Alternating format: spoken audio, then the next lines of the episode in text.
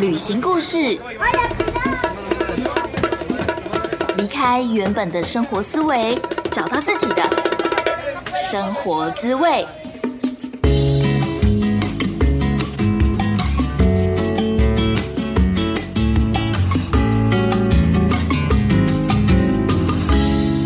Hola，Hello，欢迎来到贾斯敏游牧生活，我是 Jasmine。这一集想要跟大家分享的主题就是古巴。其实我还蛮少聊古巴这个主题的，因为老实说，我只有去过古巴一个星期，所以我觉得好像没有太多可以深入讨论的部分。然后，甚至我也会觉得说，哎，我所了解的古巴可能都是非常片面的。所以这集只能够分享一些身为一个观光客对于古巴的整体印象。还有一个非常特别的经验，是我有点像是一只小绵羊误闯了当地人的一个生活的 party，是一个非常老少咸宜，但是不断开黄腔的 party，真的非常。的有趣。最后一段会分享我访问一个朋友他在古巴被骗钱的经验。如果你对这些旅行故事有兴趣的话，就一定要听到最后哦。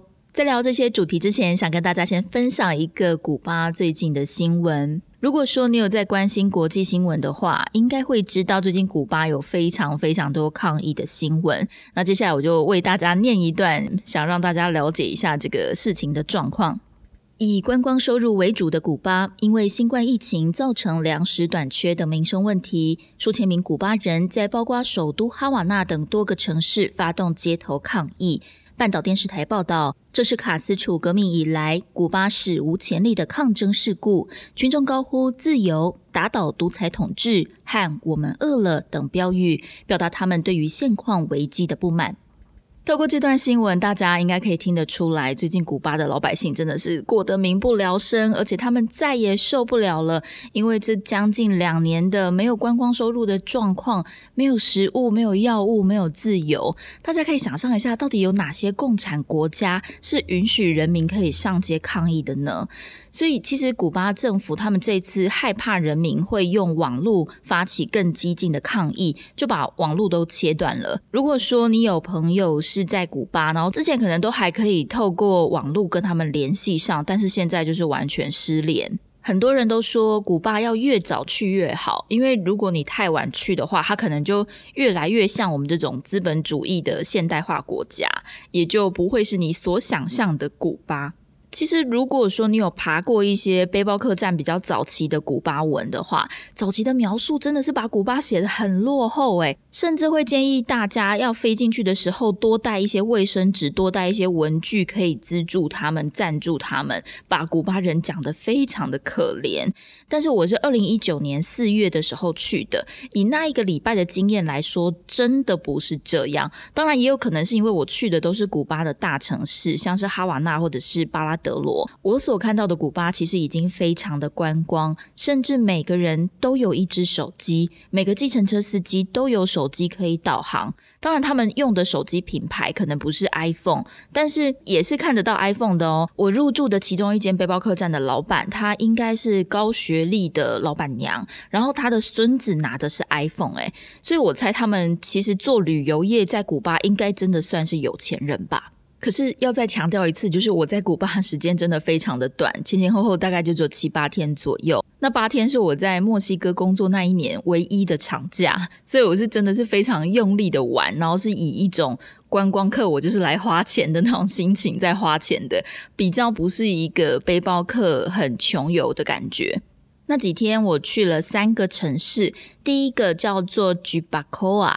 呃，Jubacoa 这个地方其实它就是一个海边的小村落，距离哈瓦那大概有一到两个小时的车程。会去住在那边，其实它的最大一个特色就是我挑了一间 Airbnb，它感觉很像是世外桃源，与世隔绝，距离海边非常近，可以去浮潜。那边连餐厅都没有，所以都是靠着那个煮饭阿姨在煮饭给我吃，还要另外付她餐费。可是那两天的经验也是让我最惊艳，就是那两天 experience 让我最 surprise，因为参加了一个很像是十八禁的 party，但是却有一种哎体会当地人生活的感觉，还有搭便车的经验，都是在那前两三天发生的。第二站呢，是我待在古巴最有名的海边度假胜地，它叫做巴拉德罗巴拉德罗。这个地方其实就是一个非常非常非常观光，很多欧美人士去度假、去放松的地方。所有的餐厅、观光巴士、很华丽的古董车的计程车，都是为了观光客设计的。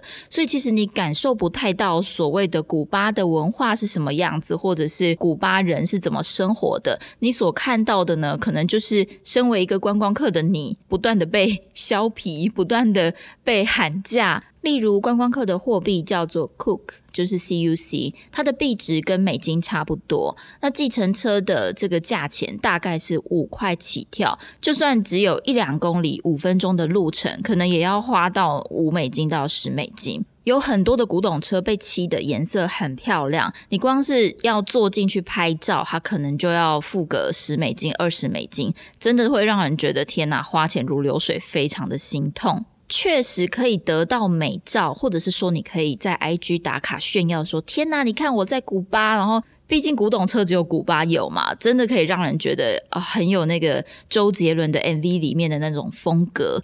但是我会觉得那个对我来说好像有一点太浅了。那么难得到了一趟古巴，然后如果认识只有这个程度的话，会有一点可惜。第三站我去的就是首都哈瓦那，哈巴那。这里真的要提醒大家，通常会跟你聊天的人，并不一定是对你很有兴趣。他大部分的原因就是要骗你的钱。以我自己在墨西哥的经验来说，因为当地的华人也很少，所以可以感觉得到墨西哥人对于华人，呃，总是露出一种非常感兴趣、很想认识你、很想跟你拍照的眼神。但是在古巴看不到这种状况。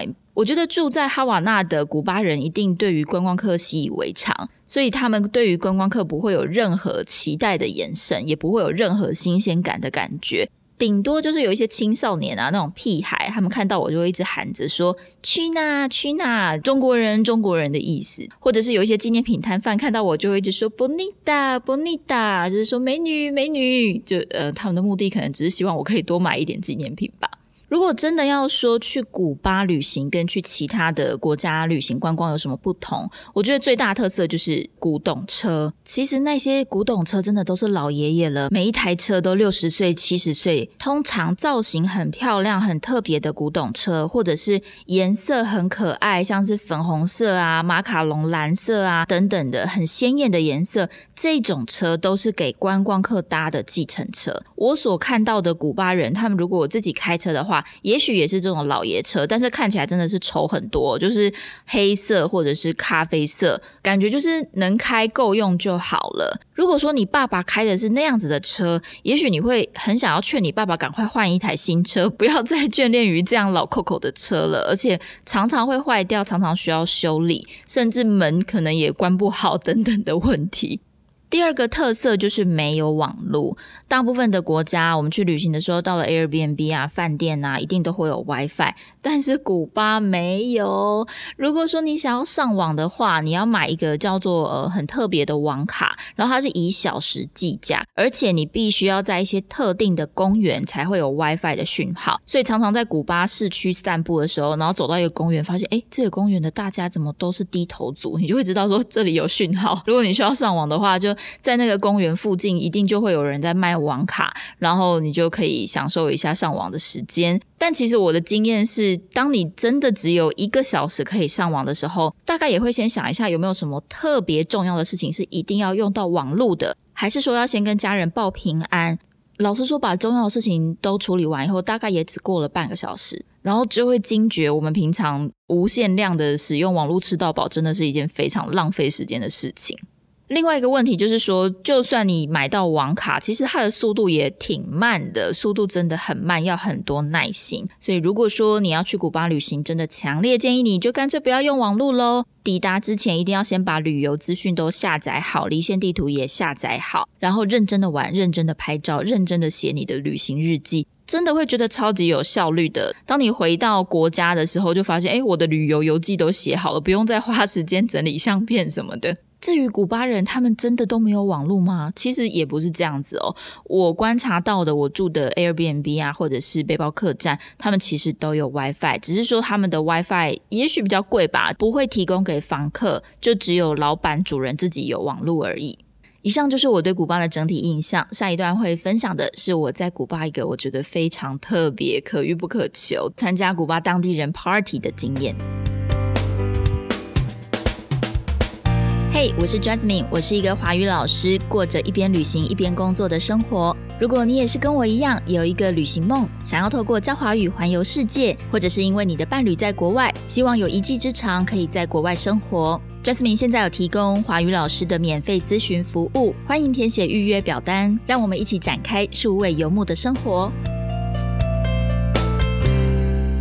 一出古巴的机场，就可以感受到一股热气扑面而来，是夏天海岛的感觉啊！因为我订的那间 Airbnb 是所谓的秘境，所以非常的难到达，我就痛下决心花钱当大爷。付了四十美金，请 Airbnb 的老板帮我叫机场接送。一入境古巴就开始寻找 Jasmine 的牌子，哇，我从来没有这种尊荣的待遇过诶那个司机的车非常漂亮，是一台蓝白相间的古董车。古巴的公路很大条，很空旷，天气非常好。天空的蓝不是那种百分之百全部的湛蓝，而是一种淡淡的蓝色，接近马卡龙的颜色，有一点像是水彩画加了很特别的白色，再用那些白色的颜料调出一朵朵大大的白云。老鹰就在这幅美丽的天空上面翱翔。陆地上的一边是海，一边是山，公路的两旁充满各种热带植物。我坐在这台古董车里面，他的年纪比我还要大，老爷爷奔驰着。可是我看不出来时速是多少，因为码表已经坏掉了。异常大的引擎声也说明了这位老爷爷已经尽全力奔跑。司机放着很古巴式的拉丁音乐，一边摇摆着身体，一边开车。我心里想说，他这样开车真的安全吗？可是反正这条路也没有几辆车啦，那应该一边跳舞一边开车也不会太危险吧？我像是刘姥姥进大观园一样，就在这个后座的地方东拍西拍，每一个汽车零件我都好有兴趣。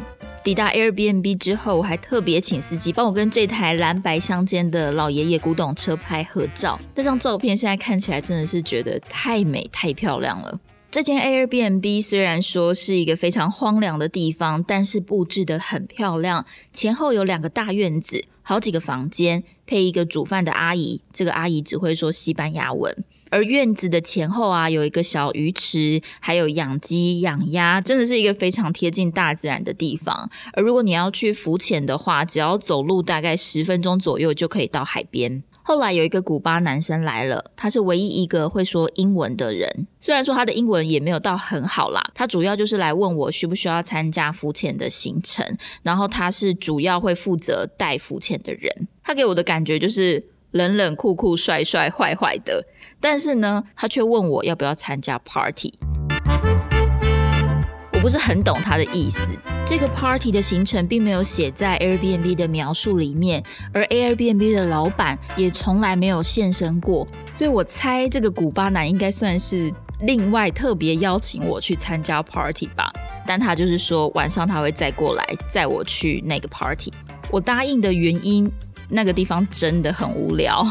白天就在院子里面晃啊晃，跟鸡拍拍照，或者是去浮潜。晚上大概就只能睡觉，或者是写字等等的，因为没有网络啊，所以真的很不知道要做什么。他就骑摩托车载我，大概骑了十五分钟左右吧。所谓的 party，我本来的想象是露天的开放式酒吧，或者是海边的沙滩 party。但是没有想到，这更像是一个李明大会，呃，李明休闲体育馆的地方，也完全没有任何其他的观光客。放眼望去，全部都是古巴当地人。到了以后，古巴男也跟其他一两个朋友 say hi，然后他们就一起去一间杂货店买了酒。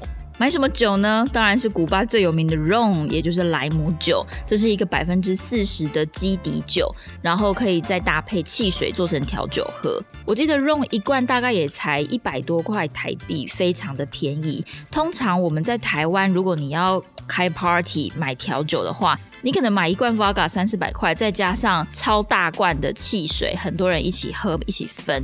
可是呢，古巴人的这个比例是相反的哦，他们是买一小瓶三百 ml 的汽水，再配上一大瓶肉，肉跟汽水二比一，或者是他给我喝的是一比一左右的调酒，这样子喝怎么可能不会醉啊？他们喝酒的浓度真的是很猛，比墨西哥人还要会喝。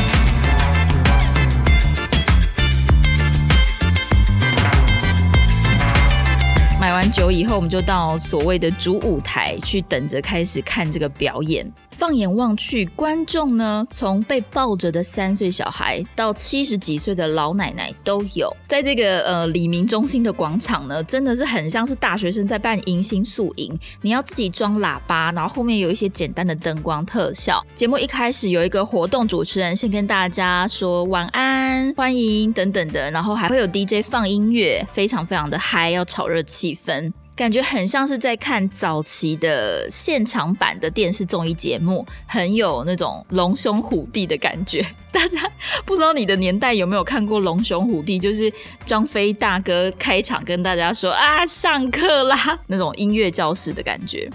虽然说我听不懂西班牙文，但是我大概可以透过肢体动作还有观众的反应来了解他们这个节目在干嘛或者是在做什么。一开始的表演都还蛮正常的，例如摆了两张椅子，可是总共有三个人，那这三个人呢就轮流用一些话术，他们想要抢到这两张椅子，要坐在椅子上面。有一个人就负责扮演比较笨的角色，他总是抢不到那张椅子，就这样子很白痴、很搞笑，短短笨笨的剧，有一点像是相声或是日本的漫才一样。是有精心编写过的稿子，然后也有认真排演，才有办法逗得大家哈哈大笑。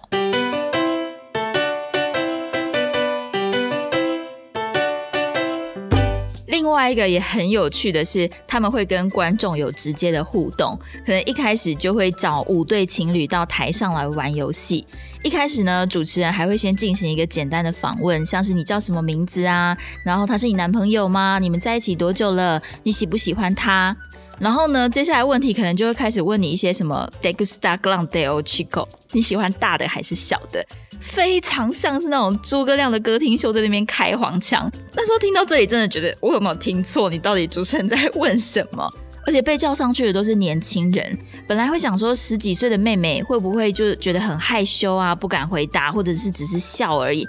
结果没有，那些女生都非常大方，而且很直接的说 “grand”，我整个就听到这里，就真的是觉得天哪，也太开放，也太好笑了吧！然后现场所有的观众都笑翻了，六十岁的阿妈笑就算了，连六岁的小孩也都在笑，真的会心里想说：六岁小孩，你知道你知道大人的世界吗？你？知道大人在笑什么吗？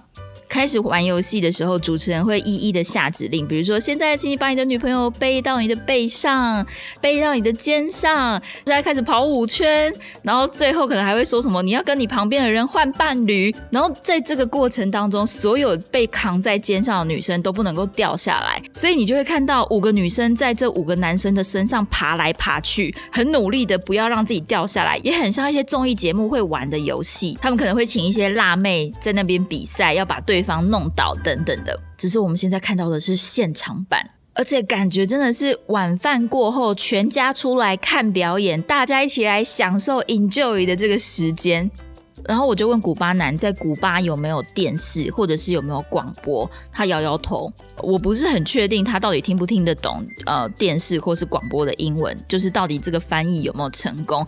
可是我猜，如果说古巴人他们的娱乐是没有电视、没有广播、没有网络，那也难怪这种现场的综艺表演节目就是他们最大的娱乐。在节目的中间没有广告，可是会有串场的音乐。有时候那个串场的音乐可能就只有五秒啊，或是十秒，但是会突然登岸，然后放非常这种拉丁的歌曲，所有现场的人就会突然瞬间很自然的摆动身体 wave 起来。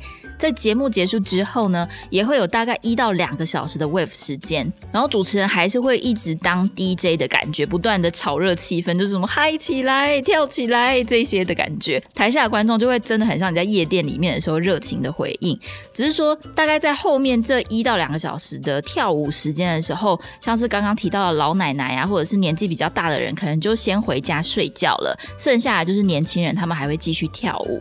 古巴人看起来是有所有各色人种都有，包括拉丁人、黑人、白人，哎，就只是没有华人。我觉得算是很多的混血在一起，就有一种热情大爆发的感觉。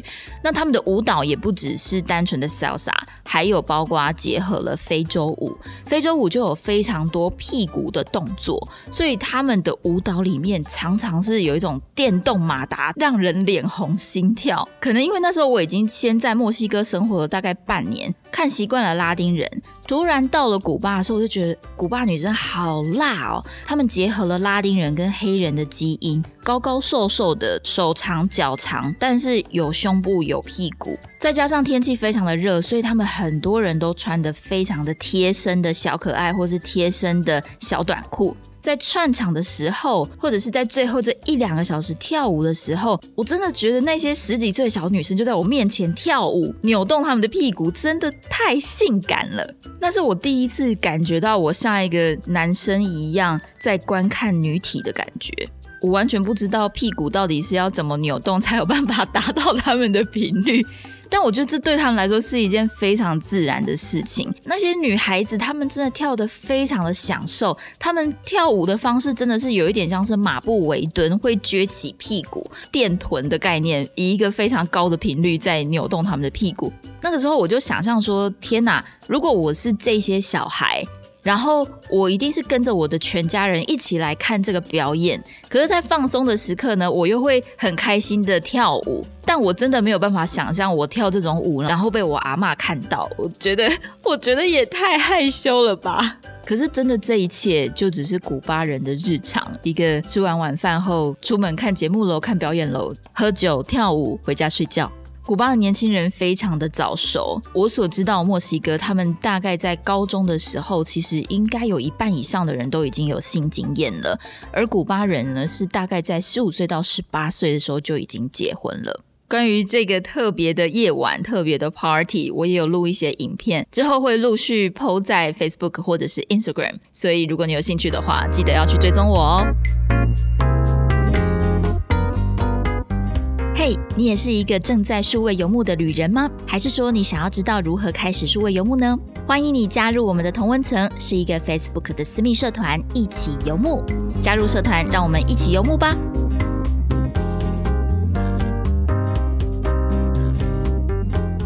在古巴的最后三天，我来到了古巴的首都哈瓦那。出发前呢，我几乎每天都在哼《哈瓦那》那首歌。但其实，在古巴根本就不会听到那首歌。倒是有另外一首歌，还蛮常在古巴的酒吧的时候会听到的，叫做《唱唱》。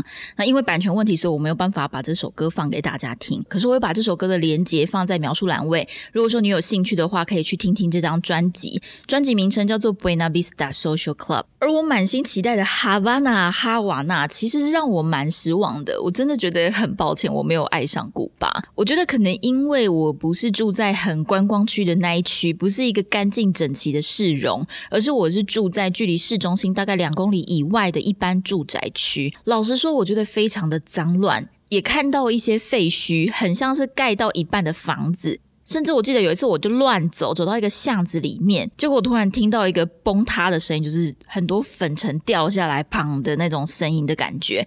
很多当地的居民也都探出头来看，好像就只是听到一个奇怪的声音。隔壁房子可能快倒了，但是 也没有人会多做什么动作的感觉。另外就是路真的是坑坑巴巴，而且非常的脏，非常的臭，有很多垃圾，有很多狗屎。走路的时候一定要一直看地板，不要只顾着拍照，要不然你可能会很容易跌倒或者是踩到狗大便。但是矛盾的是呢，照片拍起来都非常的漂亮，这真的是一件很吊诡的事情诶在哈瓦那真的随便拍，每一张照片都像是明信片一样。本来你觉得很丑啊，没有好好的整修的那些建筑，反而呈现出一种老旧华丽的风格。虽然说都已经是褪色褪的不知道褪去哪里，但是还是有一种古老的美感。另外一方面，哈瓦那也有非常多的街头涂鸦，还有一些。装置艺术的感觉嘛，像有一些天线上面、电线杆上面竟然挂着一堆鞋子，我我真的不知道那是当代艺术，还是刚好有人把一堆鞋子挂在上面。而且在哈瓦那的巷弄里面，很常会看到一些美术工作室，而那些画真的都非常前卫，色彩很冲撞，用色很大胆。我觉得用言语没有办法形容那时候我看到那些画的感觉，真的是你随便逛一下就会觉得哦，好想把这些画买回家。反正古巴给我的感觉就是这个城市融合了各种正面跟负面的元素，有老的，有落后的，但是也有非常新的、非常前卫的。你可以感觉到一个时代的交替，还有各种情绪融合在一起的感觉。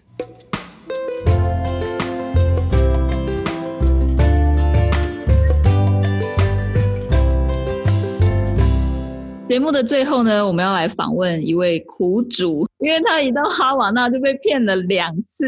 那我特地邀请他来，就是来跟大家聊一下这段经验。希望大家以后去古巴的时候，不要被当成拼呐，不要被骗，不要被当成盘子。那他就是我们在第二十八集的时候有访问过的华语老师 Niles。Hello。Hello，又是我啊！我是 Niners，因为那时候很有缘，就是呃跟 Jasmine 一起工作，所以我们就一起计划我们要去古巴见面。那因为 Jasmine 先比比我先到古巴好几天，所以要玩了一轮。对。然后我后面去的时候，就是我有刚到达古巴的时候，我有一整天是空的。我在那 Jasmine 还在路上要到呃哈瓦那那边跟我会合，所以一整天的时间空的时候，我就在那一天遇到两个，我不能说他们是骗子，就是两个人，然后有一有一段特别的经验，可以这么说。那那时候是这样子，我一到古巴，把行李放到我预定好的那个呃旅馆以后，然后想说，哎。好，因为我只是在在哈瓦那待三三四天，所以我就预算我这三四天的所有的交通费、餐费我都已经算好了，然后我就在机场那边就是换好不要花的钱，因为我也不想再多提款，因为那边提款也很不方便。呃，想说到市区走走，然后我那时候就带了钱，因为我想说我晚上都可以见到 Jasmine 的，所以我也没有说呃要去哪里。干什么大事 也没有干嘛，我想说到处逛逛，嗯，然后就走到大概古巴大学那边，在路上的时候就站着一个帅哥，然后呢，一个古巴帅哥，他看起来就很粗犷，很像有点像美国人的样子，说着一口流利的英文，然后因为我也。不会讲其他的外语，所以他跟我讲英文，我就很开心了。我可以跟他交流。然后他跟我说他是博物馆的职员，然后他是很擅长去跟人家呃解说的。然后他就说他现在我看到的这个是古巴大学每一栋的建筑物有什么历史，一路就跟着我。那当时就很开心啊。然后我是第一天来古巴嘛，他问我什么时候来，我说哦我刚到，然后很兴奋，然后又遇到那么热情的古巴人，什么都跟他说了。嗯，然后他就带我就看了。古巴大学的每一栋的建筑物，跟我介绍了每一栋的特别的地方，然后我就觉得啊，这个人真的很亲切。然后因为在古巴有两种货币，一种一种是呃给旅客用的那个价价格是等等同于美金，对，另外一个是当地人自己用的货币，就是比较非常便宜的。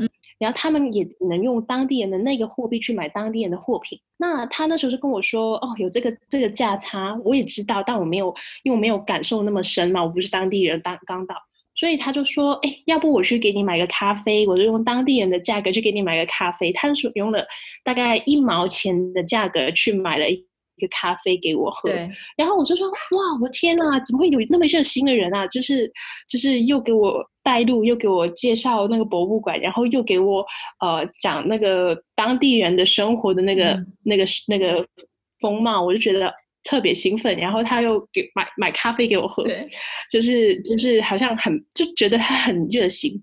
然后就一百一百分的信任都给他了。然后后来就是我们，他就把我带到一个呃酒吧，然后我就想说，出于礼貌，他要给我买咖啡，我当然要请他喝一杯啊。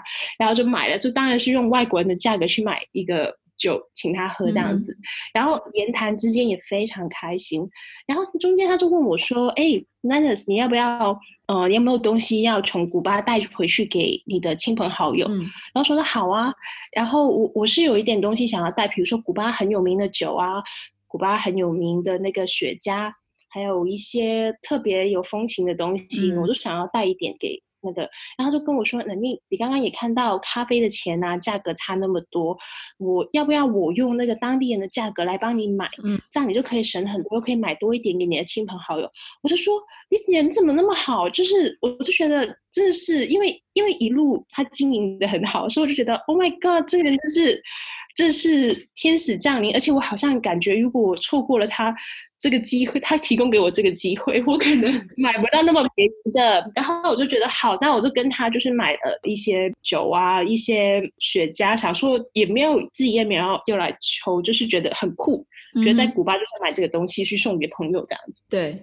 买了一堆，然后结束的时候，他还依依不舍，我们还来了一个深情的拥抱，就是想说啊，真的真的好，就是遇到你，就是在我旅行的第一天这样子，我就很开心，拿着我战利品，然后就回去了。回去之后，那个 Jasmine 还没有到嘛，然后就回到旅旅馆，然后看了一下我钱包，我想说，我不是已经换好一整天，呃，一那这几天的那个旅费嘛，对，已经所剩无几，然后我说，哎。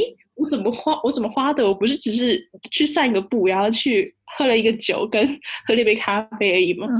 然后我就觉得，我那时候也不觉得自己被骗，因为我觉得，哎，这是一个美好的经历。可能我就是太开心，所以花太多钱了。嗯嗯。然后后来呢，我就再想说出去换点钱，然后顺便再去逛逛，去等一下就是你，我就想去去那个很有名的一个叫革命广场的地方，它是有那个泽古华拉的一个。肖像的一个地方，嗯然后我就想去那边拍照打卡。一路上要走大概一个小时吧，我想说顺便观观光一下。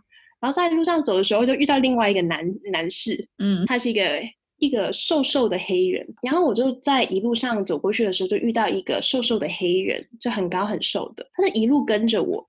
那我那时候其实，因为我其实也不觉得自己被骗。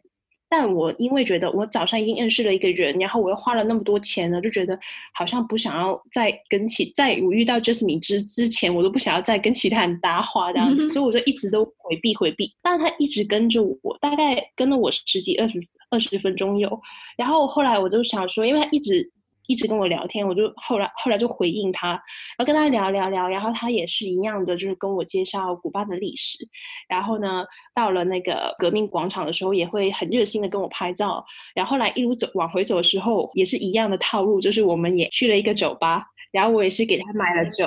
我觉得第二个男士他是比较他有点害羞害羞的，可是他还是很嗯想要跟我聊天，很想要知道外面的世界怎么样。虽然我最后也请他喝酒，但我跟他聊天，我也了解到很多古巴人生活的面貌。比如说，他说：“哦，我们就是每个人会分配到房屋啊，我们就是呃不用担心，就是所有东西就是政府分配的。”我我会觉得，哎，这真的是一个真正共产的地方哎。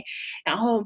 他后来还很热心的跟我分享他的小吃，他的小吃是那个那干燥的玉米粒，就是他的零食啦，他的零嘴。对对对对，他零嘴，他分享给我，那我没有没有接受，但我我是还是很感恩，我觉得他有那个心想要分享的这个心，我还是很开心。所以我觉得是一个好的互动。我就想说啊，我要回家要去找朋友了，然后就跟他说再见。他还是跟着我，跟着我一路跟到我在旅馆旅馆的门口，嗯，还是不走。我就说，哎。呃，还有什么事吗？嗯，他就才跟我说，哎，我跟你走了那么久，你要不要呃给我一点路费这样子？然后因为我早上已经花完所有的钱，中间就换了一点钱，所以我身上只剩下大钞。对，然后我不能把大钞，因为这是我的旅费，所以我就把我身上所有的零钱全部全部都给他了。因为我觉得我也慢慢的开始意识到，因为这是我的第一天到古巴的经历，意识到哎。原来就是会有这一类型的，呃，我那能说是工作吗？不，不能说是工作吧。原来会有这个骗人的方式，是吗？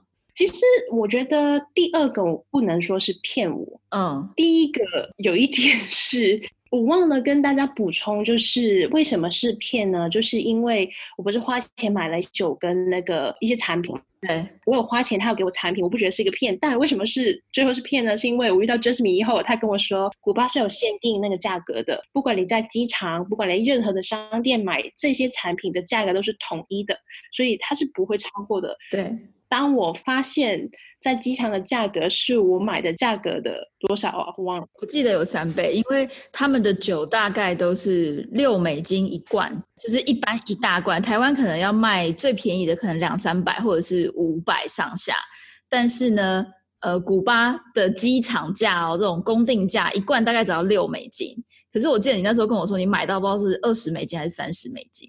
对对对，所以就是。当初那个我以为非常优惠的价格，其实是比市价高于三倍的，而且我买的是很很是一些酒跟一些那个雪茄吧，对，真的是第一个就是被骗呃，第二个就是一个只能说是非常非常特别的经历啦，对，就是被要小费啦，他们是觉得说，哎，我刚刚有服务到你，然后也跟你聊了这么多，你应该要给我一点回报，这种感觉。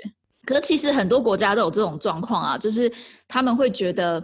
反正我就是跟定你了，埃及也是一样，然后我就是一直啊帮你拍照啊，然后帮你拿东西啊，然后对你很好，问你要不要喝水啊等等的，结果最后就是跟你要小费。对，如果从这个经验来说的话，我遇到的第一个人他是老手，嗯哼，他是这个行业里面的老手。那第二个就是他刚刚比较深色一点，他就比较害羞一点点的，对，就只有拿到一些些小费。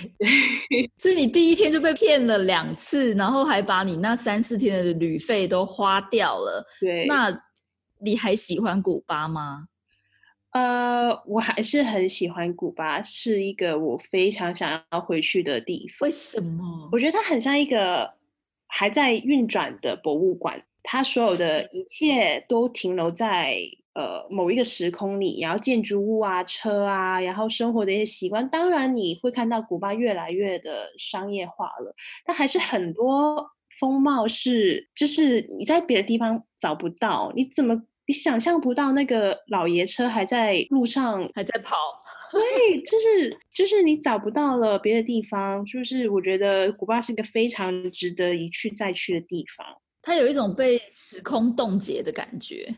是的，然后那个音乐啊，那个《唱唱》这首歌一下下来，就是 Oh my God，你就觉得好像就进入那个时空，进入那个场景，非常的特别的一个地方。好的，今天非常谢谢奈 s 特别来跟我们分享这段古巴的经验，谢谢，拜拜，拜拜。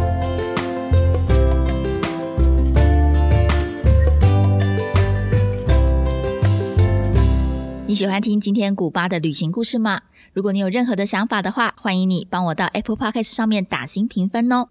今天的故事就说到这边。如果说你想要继续听旅行的故事，记得在 Apple Podcast、Spotify 还有 KKBox 等地方订阅我的声音。也欢迎你来 Instagram 跟贾斯敏聊聊天。我的账号是 Jazz Journey 一一五 J A S J O U R N E Y 一一五。不知道你现在在哪里？很谢谢老天爷给我们这个缘分，让你听到了我的声音，也非常谢谢你花时间听完今天的节目，感谢你的收听，Thank you, gracias，我们下次见喽，See you, adios，拜拜。